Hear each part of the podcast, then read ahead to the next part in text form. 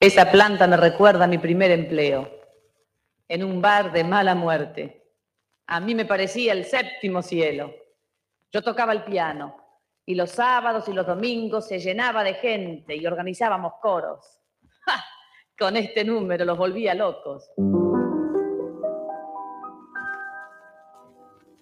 I can give you anything but love, baby. That's the only thing I've plenty of, baby. Dream a while, scheme a while. You're gonna find happiness. Bueno, bueno, acabamos de empezar esta nueva episodia con un recitado de la grande, hermosa, la China Zorrilla. La canción que escuchábamos se llama I Can't Give You Anything But Love, Baby. Y China la canta acompañada por el conjunto musical de Boni Trio, integrado por Enrique de Boni, Berugo Carámbula y Julio Guglielmi, no sé cómo se dice ese apellido, de la obra Un sabor a miel, puesta en escena en el Teatro Odeón en 1961 y dirigida por Etaco Larreta.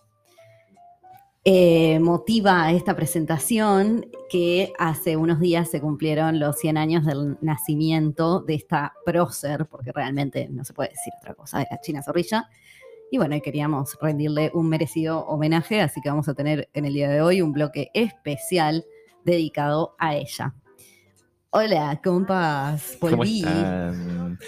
Muy bien, por suerte acá arrancando otra semana para compartir con todos nuestros oyentes. Y, nuestras y oyentas. nuestras oyentas. Qué linda la China, descubrí que la China cantaba también, ¿no? Además, que era de ser actriz, era como cantante. Mega, me hubiera encantado ser un adolescente en los años 60 para poder verla en vivo en el teatro. Pero Comedia bueno, musical. Comedia musical. Qué linda la comedia musical también, ¿eh? Hermoso. Bueno, vamos a un separadorcito.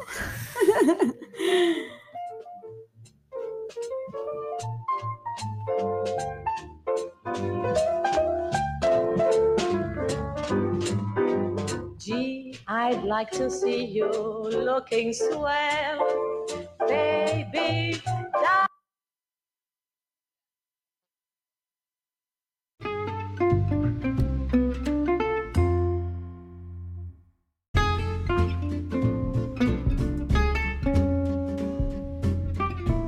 ¿Cuánto falta para que termine este programa?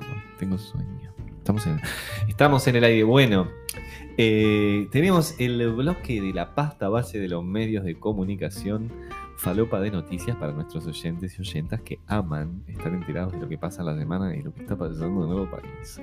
Así que empezamos ya con las noticias. Bueno, a este bloque lo titulamos Carestía en Uruguay, un problema cada vez más frecuente. Y sí, amigues, amigas, amigos, si son amas de casa desesperadas, como quien les está hablando en este momento, se dieron cuenta de que, ¿qué onda? Ya no puedo hacer más torta, no tengo huevos, ni aceite, ni harina en mi casa. Resulta que... ¿Y el gas? eh, Bueno, el gas, viste que yo tengo horno eléctrico, pues cheta. Está.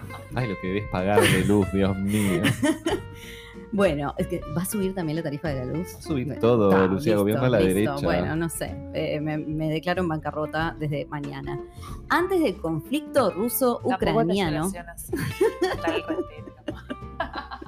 no sé, mira. Antes del conflicto ruso-ucraniano, los combustibles habían subido un 30%. Los huevos dupli- duplicaron el precio. El aceite está en 120 pesos y la carne picada cuesta 400 pesos, cuando los frigoríficos alcanzaron en el 2021 ganancias nunca vistos en la historia del Uruguay. A la vez, el salario real bajó dos años consecutivos. Llegó el momento de decir que hay carestía en Uruguay, afirmó el titular del Frente Amplio, nuestro presidente, y me pongo de pie, Fernando Pereira. O sea, sube todo menos los salarios. Me parece que hay que volverse vegano o algo de eso. Hay ¿no? que, claramente, Carísima la carne. hay que, hay que volverse verano, sí. Eh, verano. Ah, verano también. Hay que, tenemos que volver al verano, porque olvídense de, no sé, comprarse pilchas para el invierno. Tipo, no. Calefaccionar la casa. Ahí va, no, nada de eso. Este, anden lo más al natural posible. Igual ¿no? vegano está ahí nomás, porque estoy seguro que si va un- uno va a la feria de un sábado para el otro, de un día, Hoy fui a semana la tras semana, feria sube todo. Fui, la, Sube fui a la feria la semana pasada, hace exactamente una semana, Bien. y a la misma feria, a los mismos puestos, y está un horror. Ya o no se puede comprar o sea, ni ya un lo notaste. Ya lo noté de una semana a la otra, ¿eh? Y a una feria de confianza, a puestos de confianza. Sí, claro, y para además tus lugares habituales, o sea, así es como uno lo Sí. nota en la vida cotidiana. Por eso acá, amas de casas desesperadísimas. Este es el gobierno de las excusas, aseveró Fernando Pereira, sobre el aumento de los precios, adjudicando a la guerra entre Ucrania y Rusia por las autoridades. No se sabe bien cuál es la excusa para que antes de la guerra el combustible ya hubiera aumentado un 30%. La pandemia. claro. O sea, Es como que todo calza ahí, ¿no? La A la semana, a la semana. No, increíble, Va. sí. Por eso el gobierno de las excusas. Entonces, en sus declaraciones a la prensa realizadas este jueves 10, recordó que nuestro presidente Lacayo prometió que las empresas públicas no transferirían sus recursos a rentas generales, pero hasta el momento solamente UTE transfirió 116 millones de dólares. Esto igual no sé qué significa. ¿Vos me me puedes explicar? O sea, ¿entonces va a bajar o no va a bajar la UTE?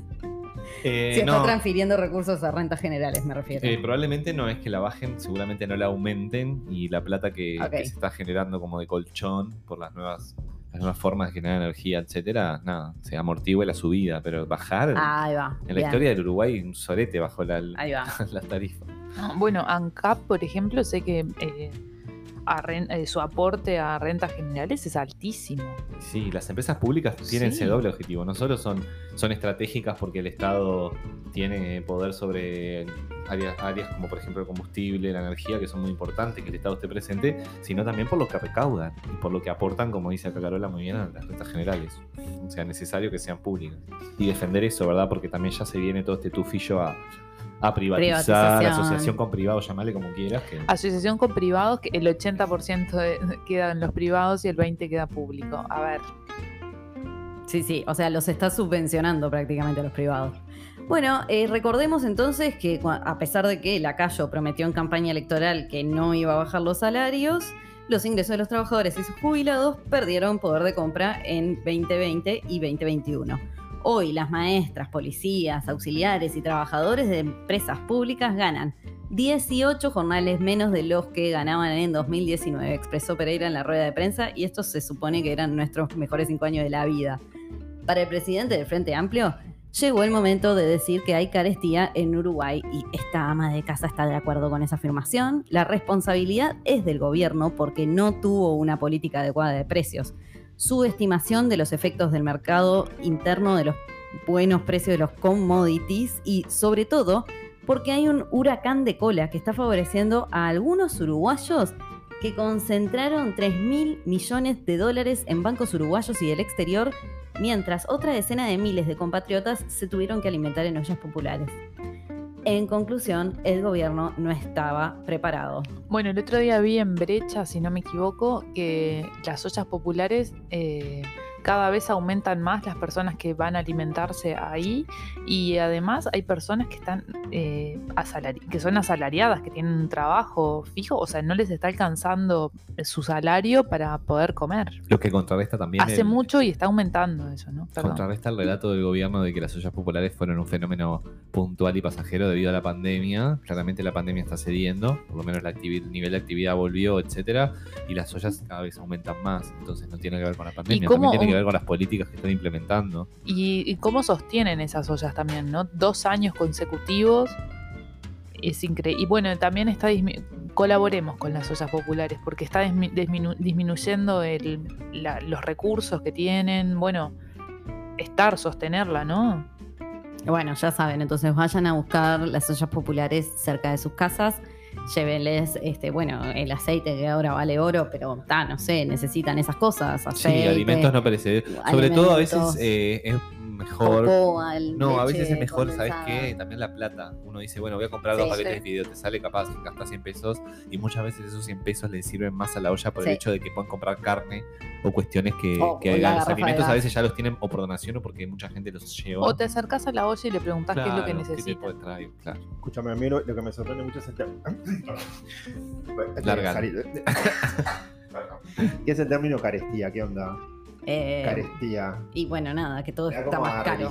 A mí me da como a, a- católico. sí, a la iglesia, ¿viste? La caristía. Carestía prácticamente sí es un término usado en los años 60 de abuelas, pero bueno.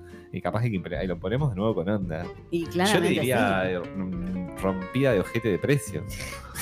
Carestía. Pero es muy largo rompida muy de largo, ojete de sí, precio. largo. Y Carestía. además rompida de ojete está bueno, puede ser asociado a placer. Eh, además, exacto, porque es algo malo el, la rompida de ojete. Sin embargo, que te suba todo hasta el, al punto de que Inflación no puedas galopante. cocinar más. Este, la verdad que. No, y eso, y baja el salario. O sea, índice de precios. Ahí eh, está, pero basta siempre, siempre noticias angustiantes, aburridas. Digo, ¿esto qué es al final? No, bueno, no todo es mierda en América Latina, porque parece que en Colombia, sí chicos, se viene la izquierda en Colombia. Por fin, hay grandes chances. Se viene de el surdaje como Se viene el a surdaje. Y a Néstor cuando ganó en el 2004, ¿te acordás que le dijo? Increíble. ¿Se viene el surdaje? Increíble, vayan sacando. Los ricos parece que no saben dónde meter la fafafa. O falopa porque me, me expropian todo. Te expropian hasta los ladrillos de cocaína donde llegue la izquierda colombiana. Mentira. Pero bueno, eh, chicos, este domingo pasado, próximo pasado, me encanta decir Por eso deben estar sacando avionetas a lo loco. Los locos se ¿viste? Están yendo con toda.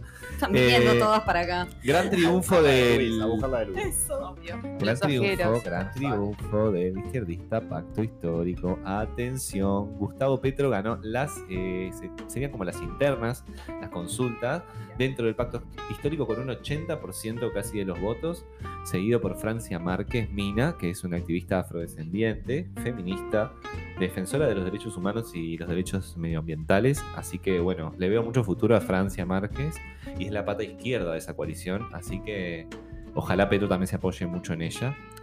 Aunque obviamente este candidato, que ya es un candidato consolidado, en las elecciones pasadas de 2018, Petro fue a balotage con el actual presidente de Colombia, Duque, que es uno de los presidentes con la popularidad más baja en América Latina en este momento, porque además Colombia sale de una crisis muy profunda, hubo protestas eh, violentas, reprimidas por el tema de una suba, una reforma tributaria que quiso hacer este gobierno de derecha, y salió la gente a la calle. Bueno, Colombia está Menos convulsionada. J Balvin, que solamente compartió una foto de Andy rezando. Sí, sí.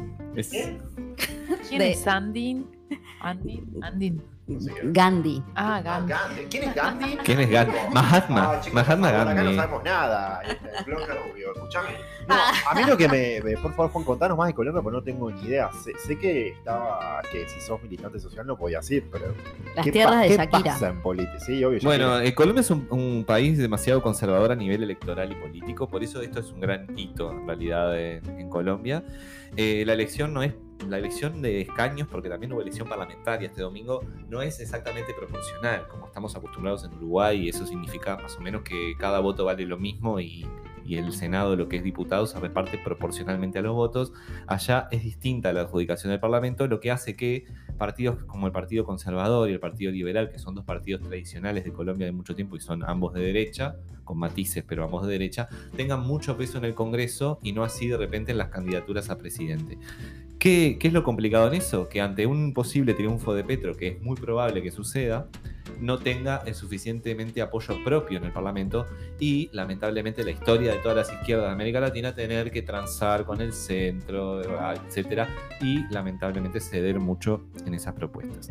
Por eso yo creo que también es muy importante poner el foco en, en Francia Márquez por esta pata izquierda que le, le recomendaría a Petro no caer en la gran Tabaré Vázquez de ningunear Constanza en la interna, sino todo lo contrario, apoyarse en esta mujer. Ojalá se aprenda. Más allá de los pactos, eh, obviamente, que va a tener que hacer, porque él ya, Petro ya convocó en su discurso de triunfo, empezó a convocar a todos los colombianos, a los demás partidos, guiño guiño al ala liberal más progre del Partido Liberal. Y bueno, sí, también el uribismo, que Ur- Uribe fue un presidente nefasto Colombia y todavía tiene un peso, pero cayó en picada en estas elecciones, así que por suerte el aumento de los votos al pacto histórico coincidió un poco con el declive de, eh, del uribismo, digamos, ¿verdad? Bueno, Petro expresó, eh, le estamos presentando a toda la sociedad la posibilidad de cambiar Colombia. No queremos que en esta época, en estos tiempos históricos, aparezca un Duque 2, en referencia al nefasto presidente que tienen ahora. Queremos que aparezca el cambio, la transformación, por eso invitamos a todas las fuerzas porque aún no están todas en el pacto histórico, que sería esta coalición, el pacto histórico debe dar un paso hacia la configuración de un gran frente amplio y democrático en Colombia. Atenti otra vez el llamado de frente amplio, cuestión muy común en, En América Chile Latina. también, en. Chile pasó lo mismo y que hay que, no es por ser chauvinista ni, ni tirarnos para arriba, pero es la verdad que es una imitación a la uruguaya, ¿verdad? Totalmente. El proceso que, que fue el Frente Amplio en los años 70 y de consolidación posterior a, a su creación. Y bueno, básicamente, para no aburrirla, dejarla por acá, se vienen cambios en Colombia muy importantes, así que todo nuestro apoyo a Petro y a la gente, los colombianos que pueden votar también, que nos escuchan acá Porque radio. Colombia tiene voto consular. tiene voto consular, pueden votar. Estas Hablemos de elecciones eso. las elecciones, digamos, la primera vuelta van a se ser en mayo, fines de mayo, y el balotage, si lo hay, sería en fines de junio. ¿tá? ¿Está en duda de que haya o no? Bueno, eh, Petro ya apuntó, con, Petro apuntó, apuntó triunfalista, un discurso Claro. triunfalista, decir vamos a ganar en primera vuelta, pero No, y aparte, complicado si para recién- Colombia, que es un país muy conservador. Si decís que recién pasaron las internas, es como que recién se están Exacto. armando las. Claro. Recién se está reconfigurando fórmulas, lo que sería el- el- la carrera hacia la primera vuelta. Ya se bajó un candidato de derecha, ¿ah? que es de apellido Zuluaga, dijo yo me bajo, pero para apoyar al, que se quedó segundo atrás de- en la derecha, digamos. Como que ya la derecha se está reconfigurando en Tal cual. el que salió, digamos, segundo, atrás de Petro, como para decir, bueno, ojo. Acomodan las piezas. Porque también está todo este cuco, ¿no? Se viene el comunismo. Bueno, Sí, la sí. misma historia que vimos reiteradamente cuando un candidato de izquierda o progresista está por llegar al poder o ganar una elección. Pero le decíamos la mejor al pueblo colombiano. No, y qué bueno de Latinoamérica también, que poco a poco se va como tiñendo de izquierda, bueno, yo qué sé, intentos de, ¿no? Bueno, bien Boric que el otro día asumió. Asumió, sí. un beso en la boca. Un besito Bueno, a ya, ya hasta podríamos hablar quizá de una segunda ola de izquierda en América Latina. Quizá. Bueno, Podríamos. eh, Vamos se a ver viene cómo Lula. viene. Sí, Vamos a ver si es de izquierda y las no. elecciones en Brasil, ¿no? Sí, con Lula como favorito. Con eh, como favorito. favorito, sí. Eh, Eh, Juan, contanos una cosa. ¿El consulado de Colombia dónde es? ¿Saben la ubicación? Mira, el consulado de Colombia está en Positos, en la calle Yauri, muy cerquita de Yauri Boulevard España. Y los horarios de, de votación más o Los menos. horarios son muy... Bueno, estuve, la- tuve el, el honor de acompañar a, a- a mi compañero de la vida hermoso colombiano, que seguro está escuchando, a intentar votar este domingo. ¿Puedes creer que a las 4 de la tarde cerraron el consulado no se podía votar? Llegamos 4 y 5. Lloro, lloro. Toda la decepción era un voto para Francia divina, tan militante, pero bueno. Bueno, pero. Así que colombianos en Uruguay y colombianos en el exterior, si justo están escuchando el programa, Sí. a votar temprano las próximas y no dejarse para estar para lo último. Totalmente. No, de último momento nos llega un fax desde Brasil. Las elecciones son el 2 de octubre del 2022, o sea, este año. Hermoso. Qué lindo va a estar Brasil el verano que viene, ¿eh? Todos ahí, con Lula presidente, la playita. Ah, eh, por- ah, bueno, no importa. Cuando ¿Qué? pase, lo hacemos. bueno, eh, siguiendo en esta línea informativa, En esta línea, porque venimos de Colombia, esta- en esta línea blanca. Me encanta pisar la raya, como decía el presidente. Se, está pasando, se está pasando de la valla.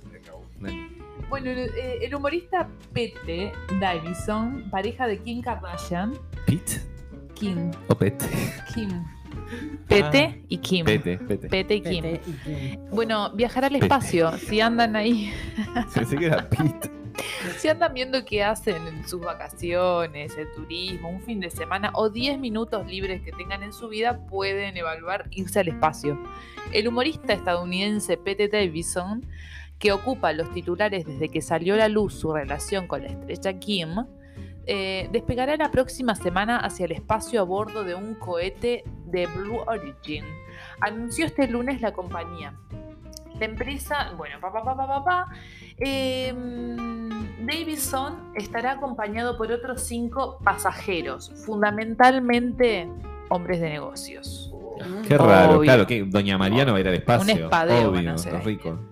Eh, bueno, pagaron un precio no revelado por el viaje. Andás a ver la fortuna. Lo que es. Qué, qué excentricidad, Ay, ¿no? O sea, qué- Y No revelado el- la cifra ni revelado de dónde quejo de salió el dinero. ¿Y de dónde salió? Ahí. Yo me quejo de que Grabado. me estoy quedando sin huevos y esta gente que no tienen otra cosa en que gastar la plata y dicen, bueno, me voy a la luna y vuelvo. No, eso es lo increíble. vos.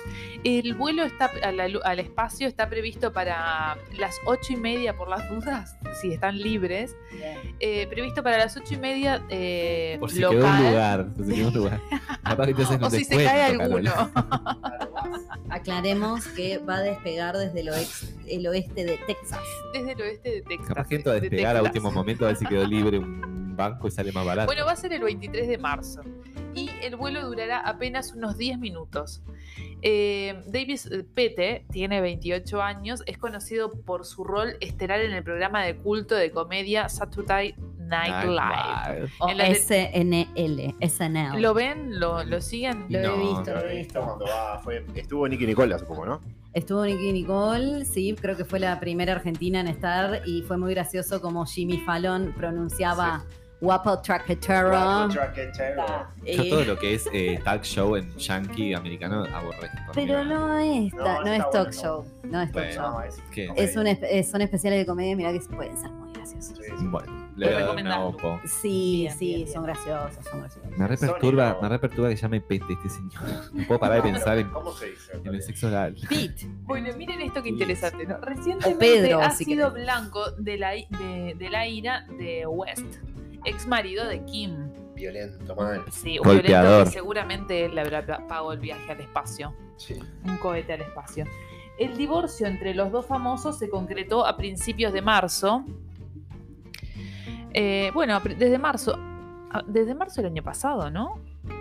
¿Y será? ¿O A principios ver. de marzo de este marzo? ah, mira. Ah, Es ahora, digamos. eh, se blanqueó hace poco, pero parece que estaba en pareja se pira. Y aparte a Kenny están tenemos temas legales eh, de separación. Bueno, no sé, a ver si viene nuestra columnista de espectáculos internacional a Ay, refrescarnos un poco todo Estaríamos esto, Lucila. precisando una columna de eso, ¿no? Estamos muy tenemos muy la de la que es Elena, ¿no? Que bueno, va. va a venir.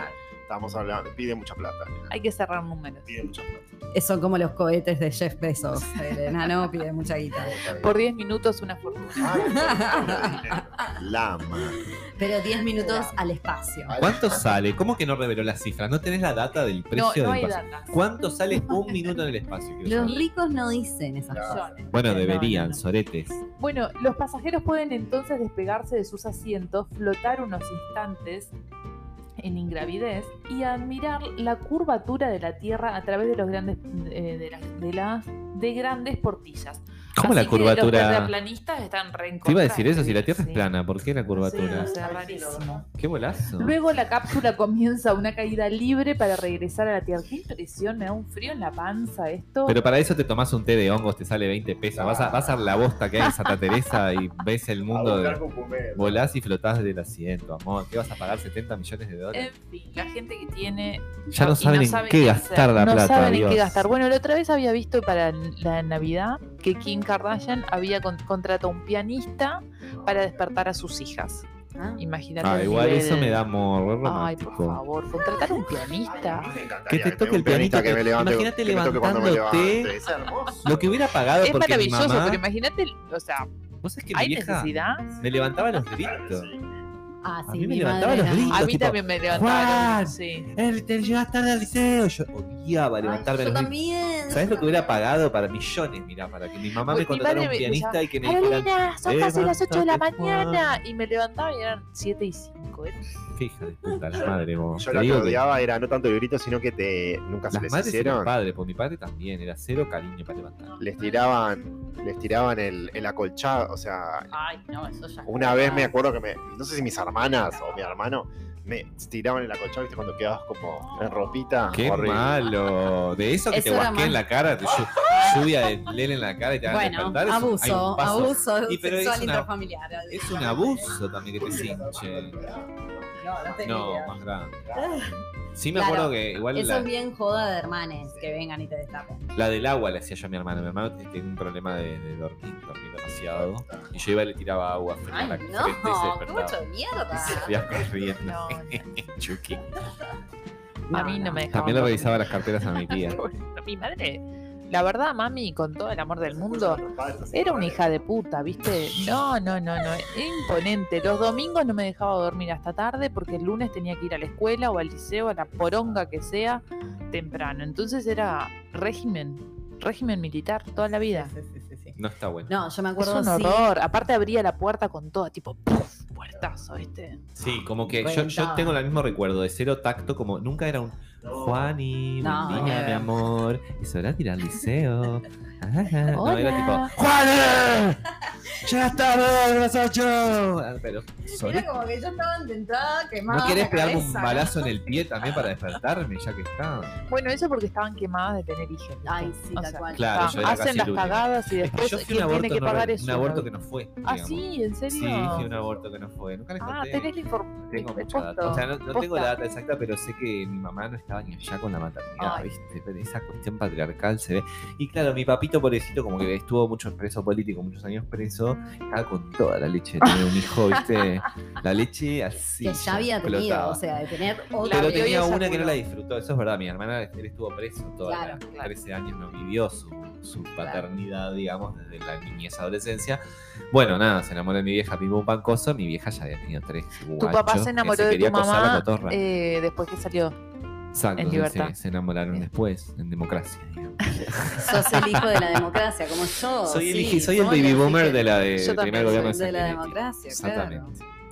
Y bueno, de ahí lo que tengo la data es como que mi vieja no estaba muy afín de ay, no, este embarazo que continuara a término, pero mamá dijo, ay, dale. Así que le debo la vida a mi padre. Mirá, yegua, mirá, por tu culpa no hubiera nacido, me hubieras matado, asesina hacia la vida, no al aborto. No, Bueno, nos piden un Te corte, quiero, pero ¿saben cómo se despiertan los hijos de Kim Kardashian? Escuchan, mira, así se despiertan, le pone la. Y con esto nos vamos a una pausa.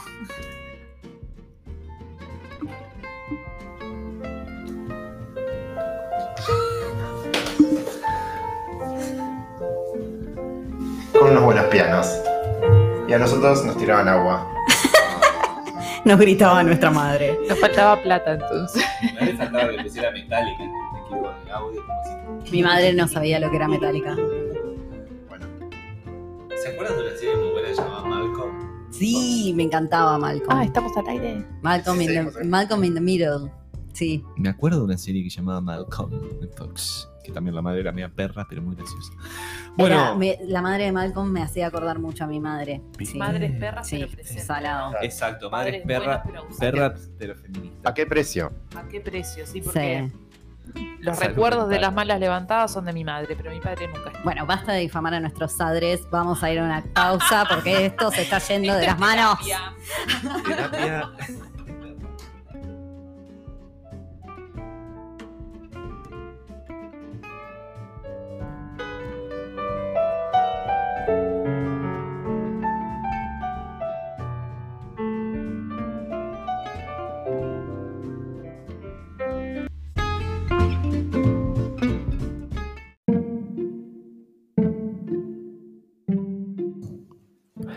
Microcuentos en Radio Chiquita. Había una vez un pequeño pollito que se llamaba Benjamín. Vivía en Canelón Chico y le gustaba mucho, mucho comer maíz. Su familia lo trataba muy mal porque Benjamín era muy glotón. Un día comenzó una guerra lejana en Rusia y en Ucrania y el precio del maíz se elevó mucho, mucho, mucho. Los chacreros de Canelón Chico no tenían dinero para comprar maíz y Benjamín se escapó en la búsqueda de ese grano dorado que tanto amaba. Benjamín tenía un problema. Era un pollito que respiraba por el ano. Benjamín empezó a caminar por la ruta, por la ruta hacia Pando.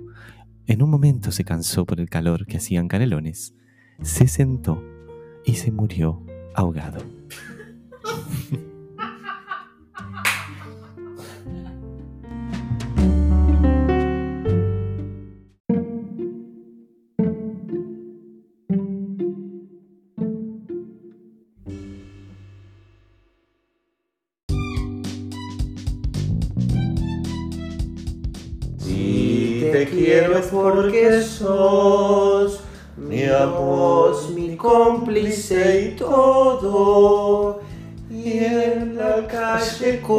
a codo somos mucho más que dos.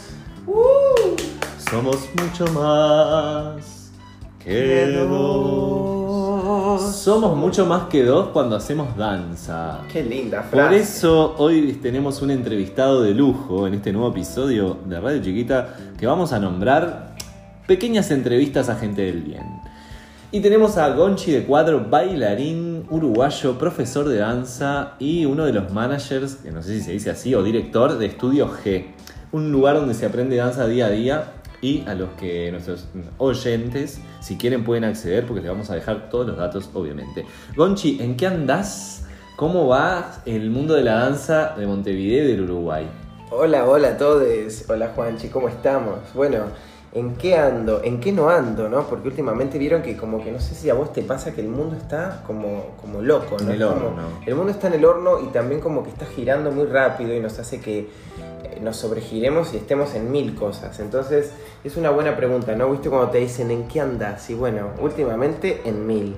Pero bueno, muy contento con la danza, muy contento con poder salir de la pandemia y de a poquito, ¿no? Con, con- con- con el arte y poder estar brindando en nuestro estudio clases nuevamente. Eso realmente es algo que es muy importante para nosotros. Este, así que muy contentos con la vuelta a las clases, que comenzamos clases ahora en nuestro estudio G Danza Contemporánea a partir del 7 de marzo.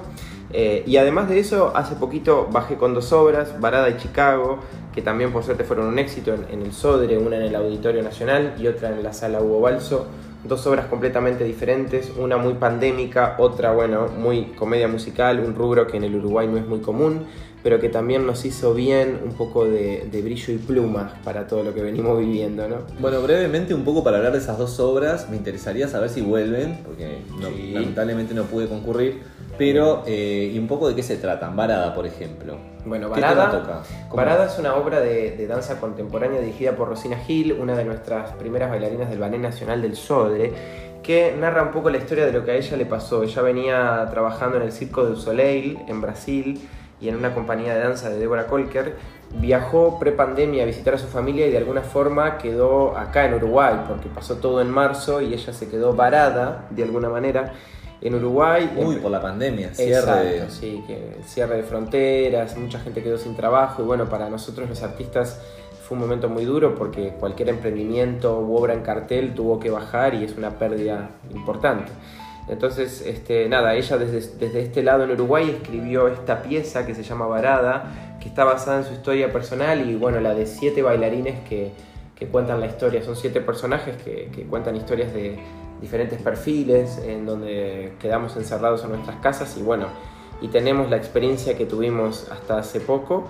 Entonces es una obra de danza que refracta lo que vivimos en, en- en esta pandemia y busca como de alguna forma que el público se identifique con esas historias. ¿Y cómo la trata de, cómo trata de llevar a la danza el tema de lo que vivimos en la pandemia? ¿Cómo sería? ¿Qué estilo de danza es? Bueno, creo que es una muy linda pregunta. Creo que la danza hoy en día está siendo tan fusionable este, que, creo que todo vale, ¿no? Ya no encasillamos nada en nada porque es tan linda la libertad de movimiento y de expresión que, bueno, te podría decir danza contemporánea, pero, pero también como que no lo es. Sería como danza teatro, danza libre, ¿no? Porque mi coreógrafa eh, trabaja más allá de la técnica. En Varada nos, nos- nos pedía que representáramos eh, con nuestro cuerpo movimientos de, de asfixie o de, o de superación personal a través del movimiento. Entonces creo que hay como una poesía muy importante en la narración corporal, digamos. No es un estilo de danza, sino es como un teatro físico, te podría decir. Interesante. Sí. No, no es algo muy común, por lo menos que se, se haya visto acá en... Sí, por lo menos Danza. el, el público Más cuando... teatral, digamos. Exacto, el público cuando lo ve no lo reconoce tanto como danza, sino como, bueno, como, como una persona en movimiento que está interpretando una sensación, digamos. Es interesante, a mí me gusta mucho desde el lado interpretativo poder desafiarme a mí mismo y no mostrar en un espectáculo solamente técnica, sino mucha interpretación y estado. ¿Volverá a estar en cartel varada? Bueno, ¿Hay posibilidad? Hay posibilidades para este 2023, todavía no está programa- programada para Montevideo, pero para la gente oriunda del interior, el 13 y 14 de mayo estamos confirmando dos funciones en 33 dentro del macro de un festival de danza que se va Ah, a pero dar qué el interior. interesante, en el interior del país. Se está Bueno. moviendo, se está moviendo de a poquito. Y un poco pasando a la otra producción en la que estuviste laburando, sería Chicago. Chicago el musical. Creo que no hay que explicar mucho a, los, a la audiencia de qué se trata, ¿no? Hay una película muy famosa, etcétera, me imagino que tiene que ver con esa película. Exactamente, sí, Chicago el musical, como, como bueno, la película que se dio en el 2002 o 3 más o menos, que se llevó muchísimos Oscars, este, es un tributo en este caso a Luis Trochón, quien fue un gran pionero en Uruguay de la comedia musical, eh, gran director de la, de la escuela de comedia musical ahí en los talleres de Don Bosco, que bueno, hace dos años ya eh, desapareció de, nuestro plano terrenal.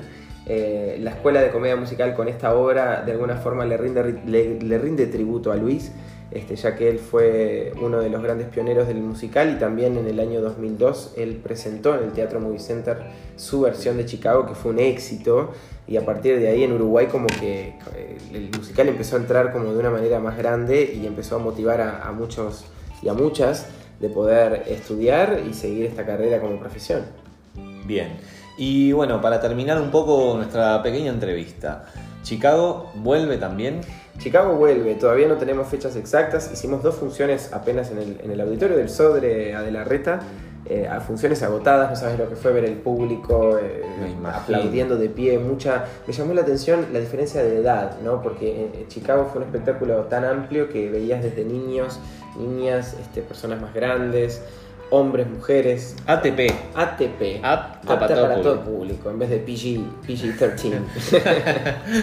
Bueno, ¿y en qué está el estudio? Porque también estás como director de Estudio G, que la audiencia si quiere aproximarse a la danza o, siempre tuvo ganas de hacer algún, taller de danza, se puede arrimar ahí o les puedes dejar las redes, que es más fácil hoy en día para escribir y contactarse, a ver qué tipos de cursos dan, cuándo arrancan, los costos, etcétera. Exactamente, estamos con Estudio G Danza Contemporánea que está ubicado en pleno centro de la ciudad, Avenida 18 de Julio, esquina Convención, dentro de la Galería del Sol. Un estudio de danza que apunta a todos los niveles, no solo a, personas ya formadas en danza. Eh, nos basamos mucho en las técnicas del contemporáneo, el jazz, el moderno, un poco el ballet. Y, y apuntamos a, a que la persona que quiera moverse se acerque al estudio y tenga una experiencia con el movimiento. Empezamos con nuestras clases a a partir de ahora, del 7 de marzo, y vamos con el primer módulo de clases que es marzo, abril y mayo. Así que nos pueden visitar en las redes. Tenemos nuestra página en Instagram, arroba estudio G Danza Contemporánea, o en Facebook también. Bueno, muy bien. Entonces, audiencia, invitadísimas a pasar por ahí a escribir. A Si mover. siempre te quisiste mover, es una buena oportunidad para arrancar este 2022. A pleno. A pleno moviendo las cachas. bueno, Gonchi, muchas gracias por venirnos a, como siempre, amigo de esta radio. Cada vez que queremos algo de danza, estás acá. Así que eh, gracias por este espacio. Por favor. Y te vamos a volver a contactar seguro. Pues claro que sí. Muchísimas gracias a ustedes por la invitación. Un beso muy grande a toda la audiencia de Radio Chiquita. Seguimos en radio. What is love? Radiohead.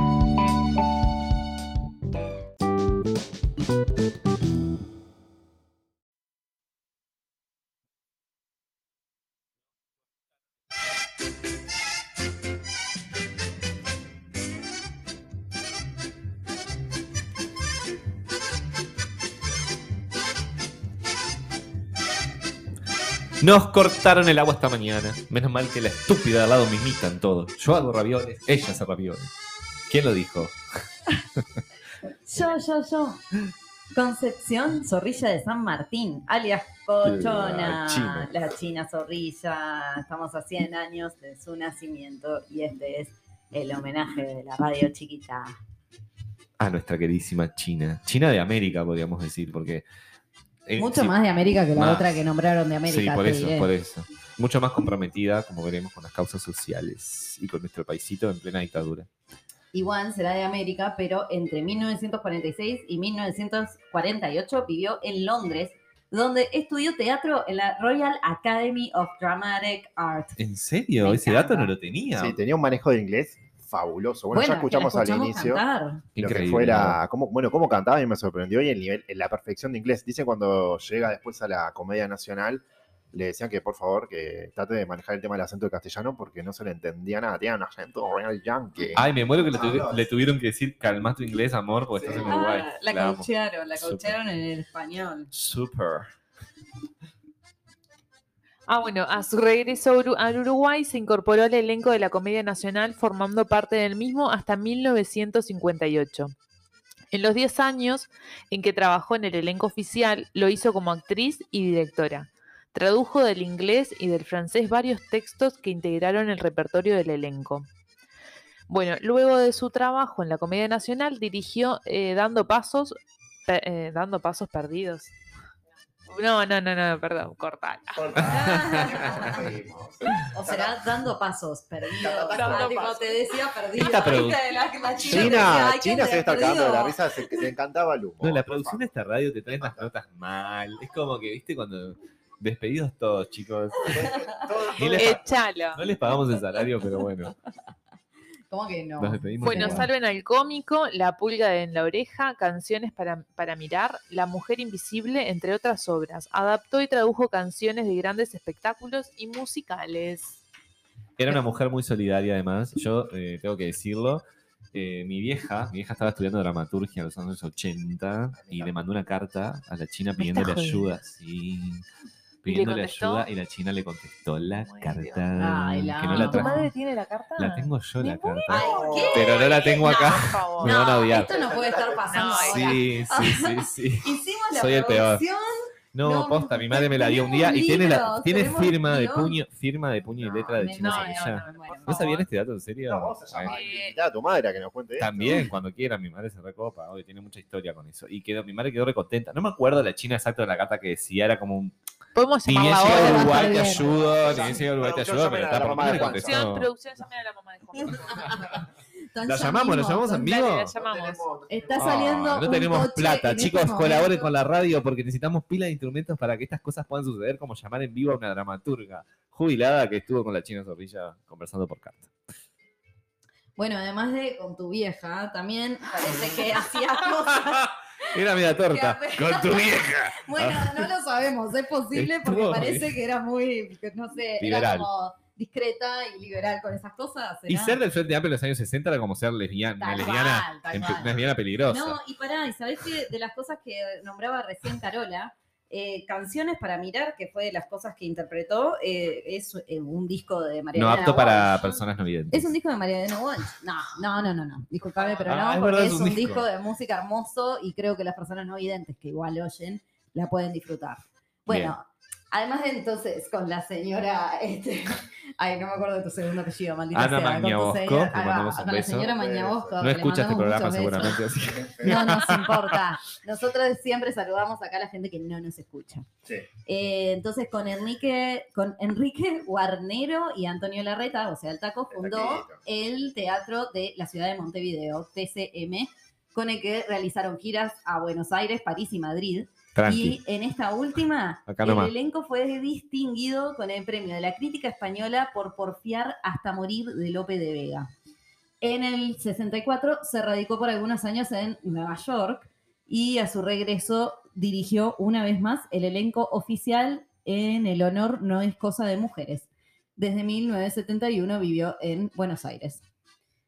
Eh, y bueno, y en el cine eh, trabajó con Leopoldo Torres Nilsson, no sé quién es, Luis Puenzo me suena, Fernando Ayala, no te ¿Quiénes sabía decir, son? Sergio, Rama- Sergio Renan tampoco, Héctor Olivera tampoco, María Ay, Luisa, tiene una mujer.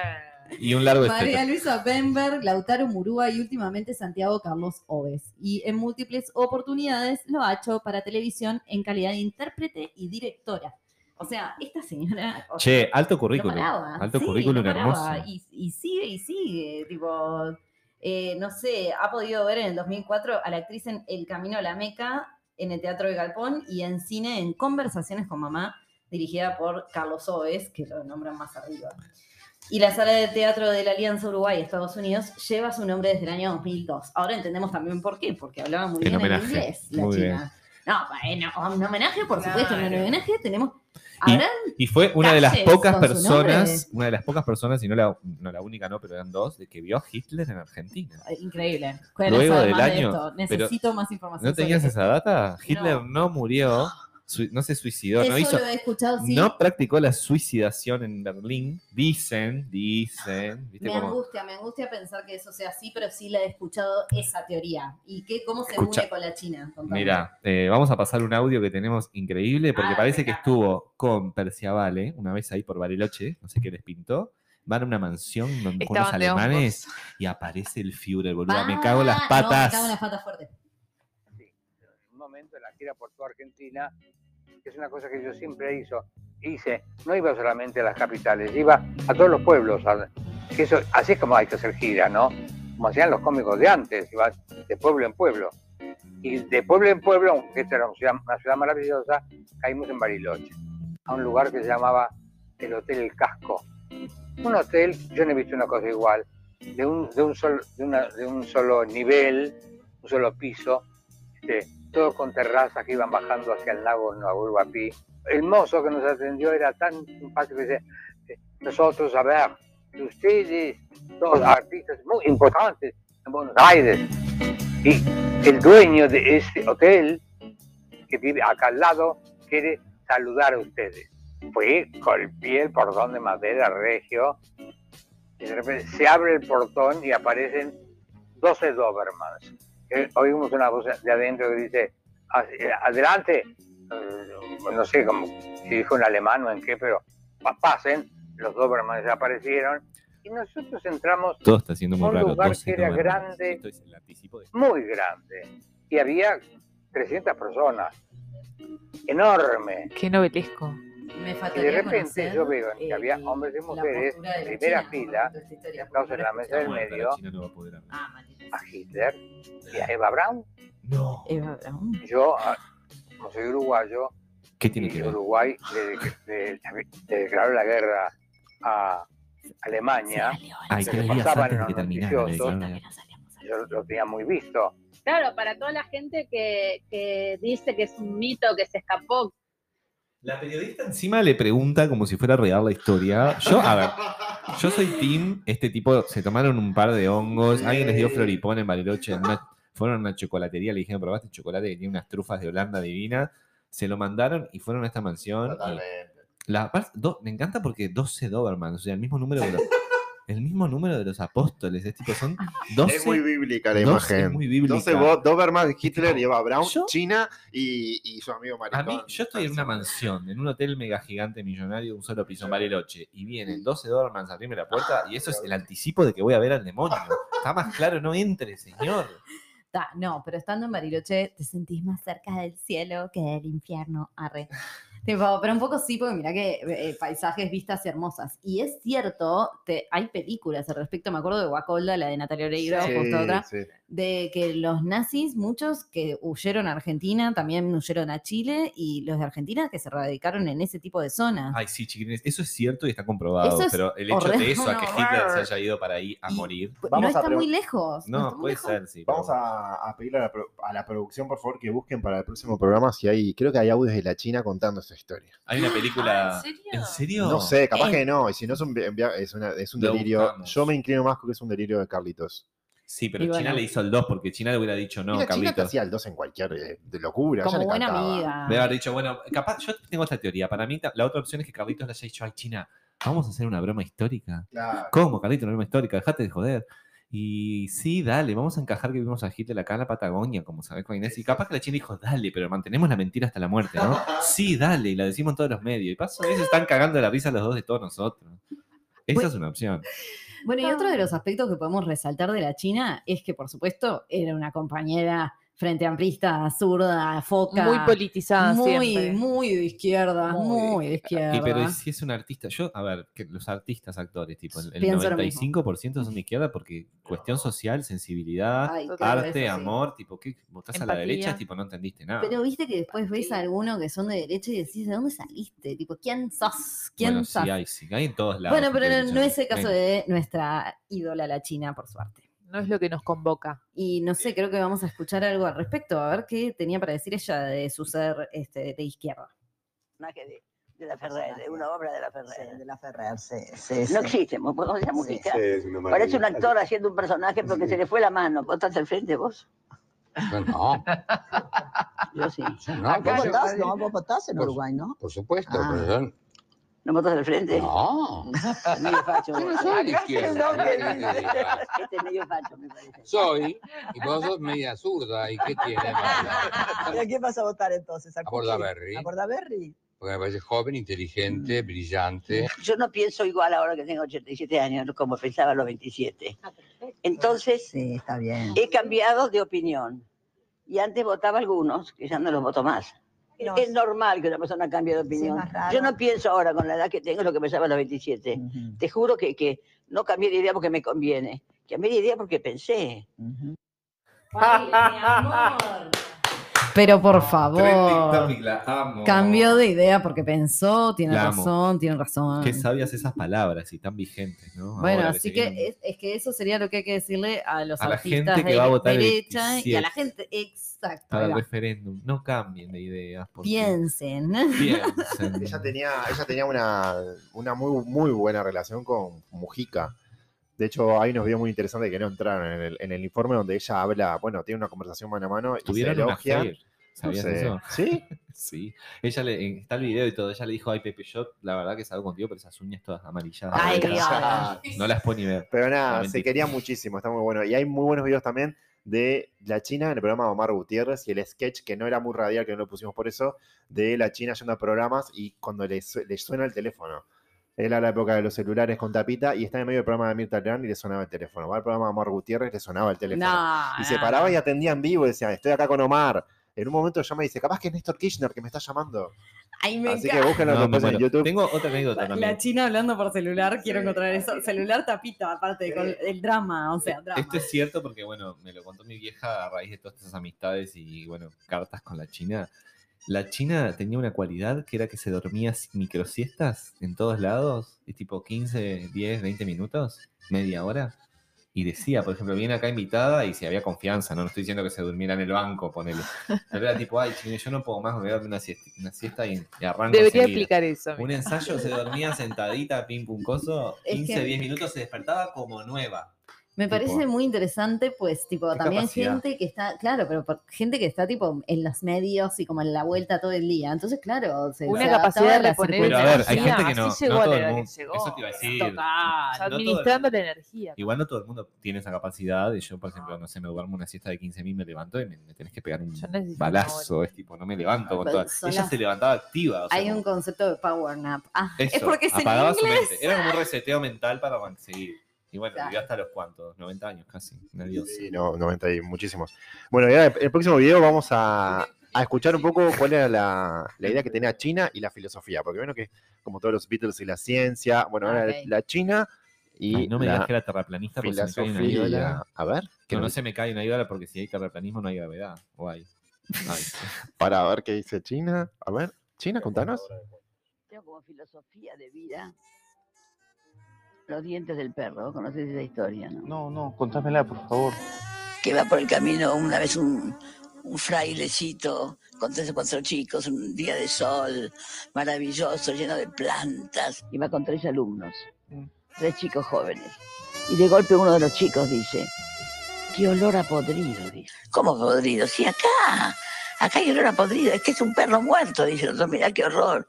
Debe, debe llevar días de muerto porque tiene los coágulos de sangre llenos de polvo afuera. Y otro dice, mira qué espanto. Los pájaros le comieren los ojos, le salen hormigas por las órbitas.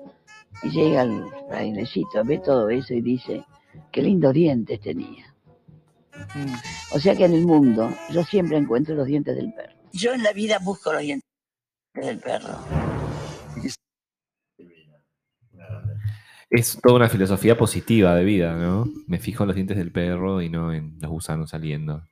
Ahí va. Es lo del vaso medio lleno o el medio vacío, Medio capaz. vacío. Por ahí un poco. Perro.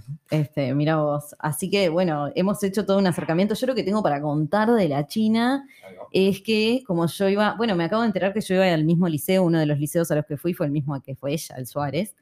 Pero Ahí Se antes, conoció con Carlitos, contale. que ahí se conoció con Carlitos, es todo lo que sé. Carlitos Perciabal. Con Perciavale, claro. Eh, es un liceo que queda en la época en la que yo fui en Jaime Sudáñez. No sé si la China fue a ese mismo. Es en Punta Carretas. Y él Ah, ya la de ahí. que Yo también sé dos Claro. cosas más que tengo para. no, pero pará, porque no terminé. Ah, perdón. Yo, antes de ir al liceo, iba a la escuela que llevaba el nombre del padre de la China. Entonces, la China y las hermanas iban eventualmente a las fiestas de fin de año a escucharme a mí cantar el himno desentonando.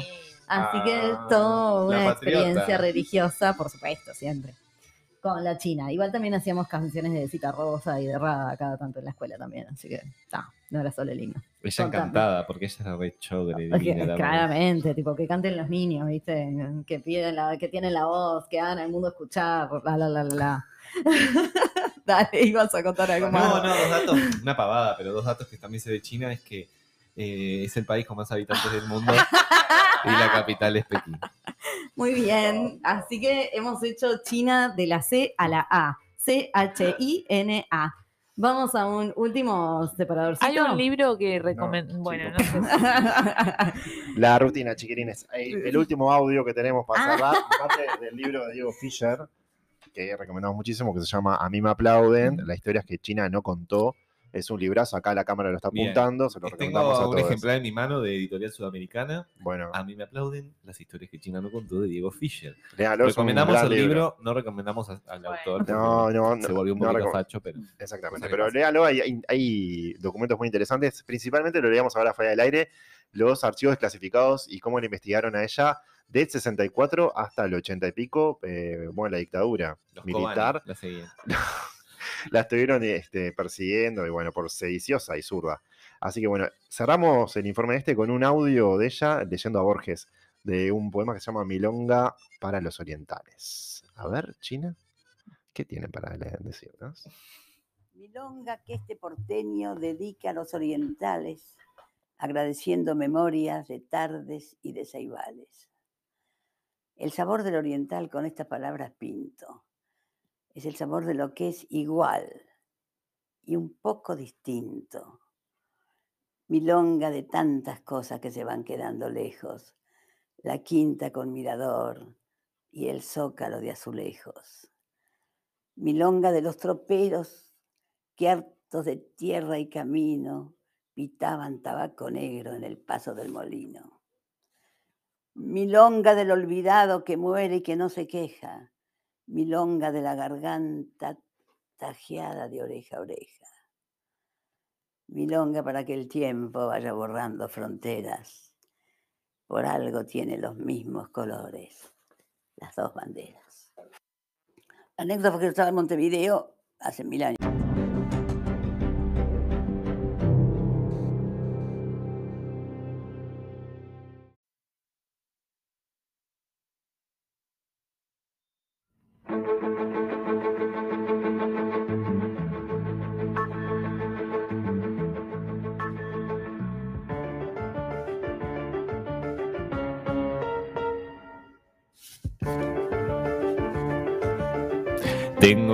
Tengo en mis manos la enciclopedia de la familia, Escuela para Padres, tomo 3, Sexualidad, los trastornos. Distribuido por Diario El País, editorial Santiago Limitada, impreso en Chile 1992. Vamos a ver estos pequeños libritos, que es casi el tamaño de una mano, un poquito más grande, una micro enciclopedia familiar que usted podía comprar allá por 1992 con el Diario El País, obviamente el diario más conservador rancio que podemos tener. En su página 76 podemos leer lo siguiente. El travestismo es una tendencia psíquica propia de los homosexuales. Se trata de una disfunción que generalmente se practica en soledad, aunque actualmente los travestis se hacen notar a través de actuaciones públicas en escenarios o ante las cámaras. Procurar, conviene informar a los adolescentes sobre la existencia de las desviaciones sexuales para evitarles sorpresas. Diario El País. Perfecto, todavía Bien. no me llegó el travestismo igual. ¿En qué, en- en qué etapa te llega cuando sos homosexual el travestismo? ¿Cómo es? No, me- no- no me queda claro. Bueno, mira, según esta enciclopedia, eh, la homosexualidad y el travestismo es un trastorno que se puede evitar con comprensión, con amor y charlando con los niños. Perfecto.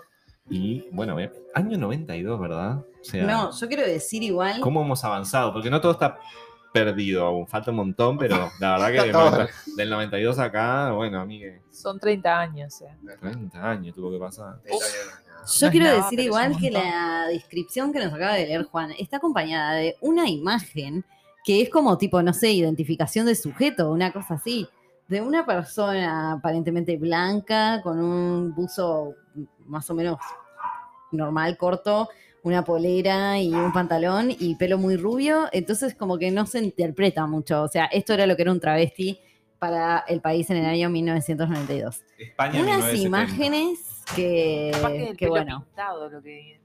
Sí, y supongo que, no sé, porque tiene una manito como levantada, capaz que eso también, las dos cosas. Eh, buenísimo, todo un, un prejuicio caminante este libro, me encanta. Tremendo. Cuando vamos se a subir. animaban a decir lo que pensaban realmente, les vamos a dejar en, eh, nuestra... Cuando nadie les decía nada por decir lo, Mm. que, lo que querían. Perdón, Juan, perdón. No, tranqui, que le iba a decir que les dejamos en la foto de lo que hice también en enciclopedia, por si la quieren leer, la piden a la radio, lo vamos a subir a las redes. Tremendo.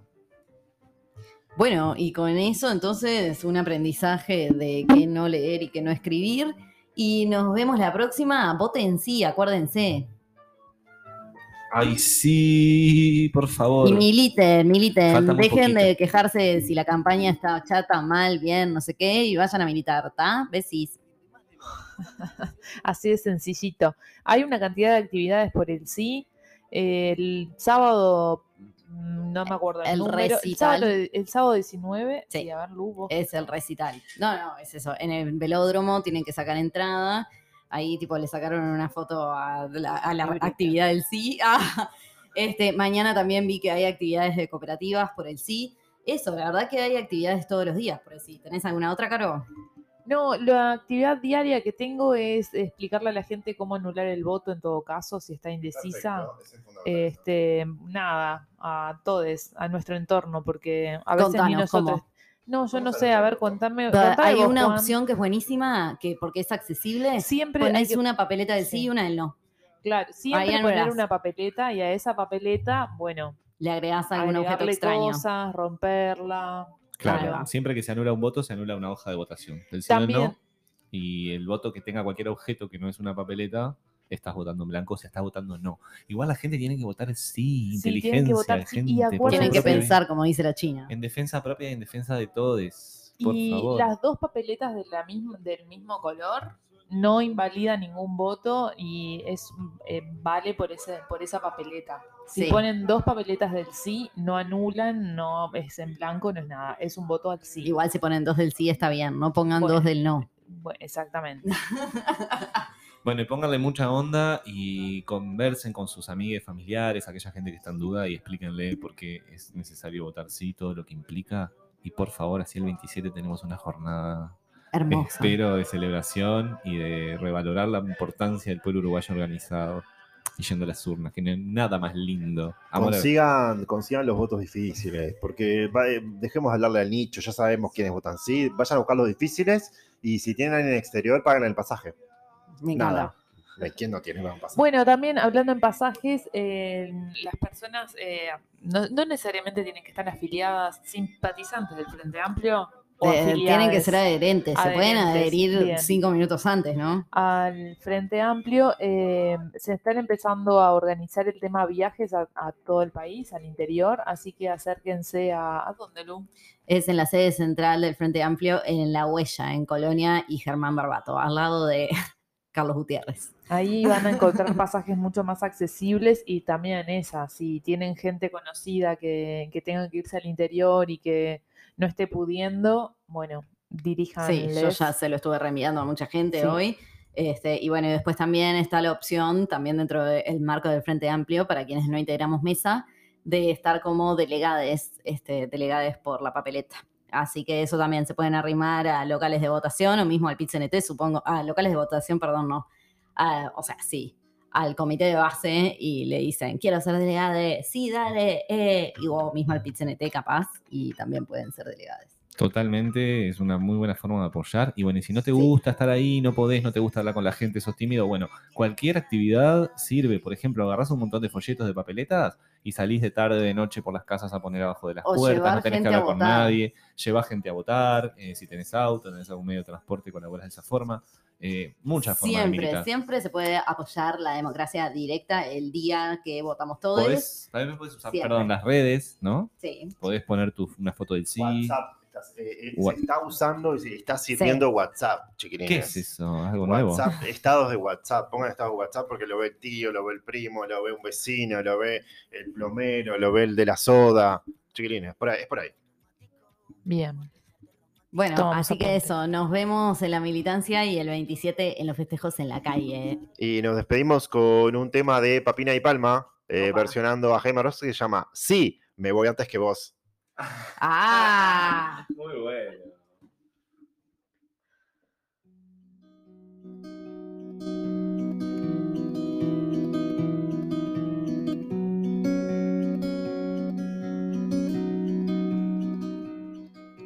Si me voy antes que vos, si te dejo en estas tierras, no te asustes de la noche, que en la noche vivo yo.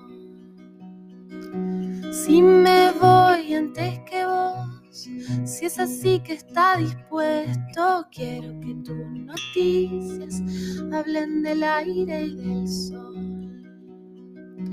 Quiero que siempre recuerdes lo que dijimos un día, que cada vez que te ríes río contigo, mi amor.